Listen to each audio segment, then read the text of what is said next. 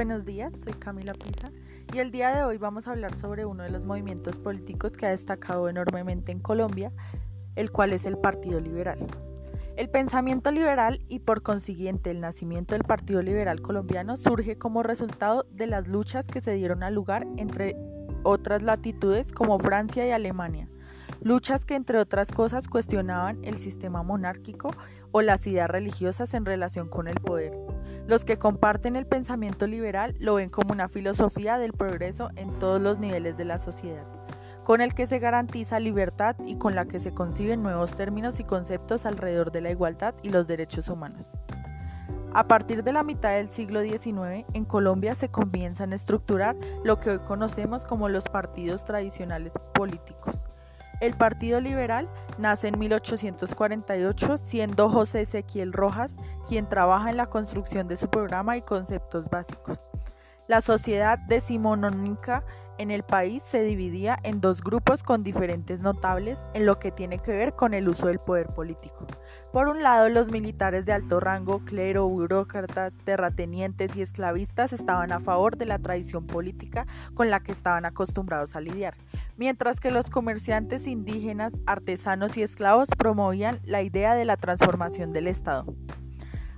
Así es como el 16 de julio de 1848 en el periódico bogotano El Aviso, edición número 26, apareció un artículo de Rojas llamado La razón de mi voto.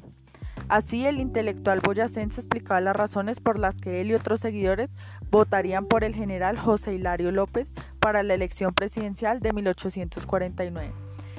En este documento periodístico quedarían enmarcados una serie de principios que buscaban representar el liberalismo y que hoy en día siguen vigentes.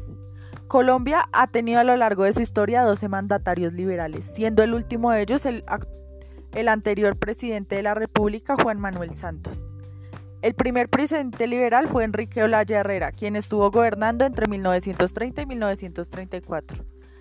Olaya, además de afrontar el conflicto con Perú, tuvo la intención de orientar al país hacia una política de concentración nacional sosteniendo la crisis que afectó al mundo durante esta movida. Dos líderes liberales asesinados hacen parte importante del país, entre ellos Jorge Eliezer Gaitán, quien se convirtió en símbolo del partido siendo candidato liberal a la presidencia para el periodo de 1946 y 1948. Su asesinato en la capital produjo protestas populares que desencadenaron en lo que se conoce como el Bogotazo, dando paso al periodo conocido en el país como la violencia. 41 años después, el 18 de agosto de, 1800, de 1989, asesinarían a Luis Carlos Ganal, otro líder del pensamiento político liberal que para muchos le devolvió al pueblo la fe en la democracia.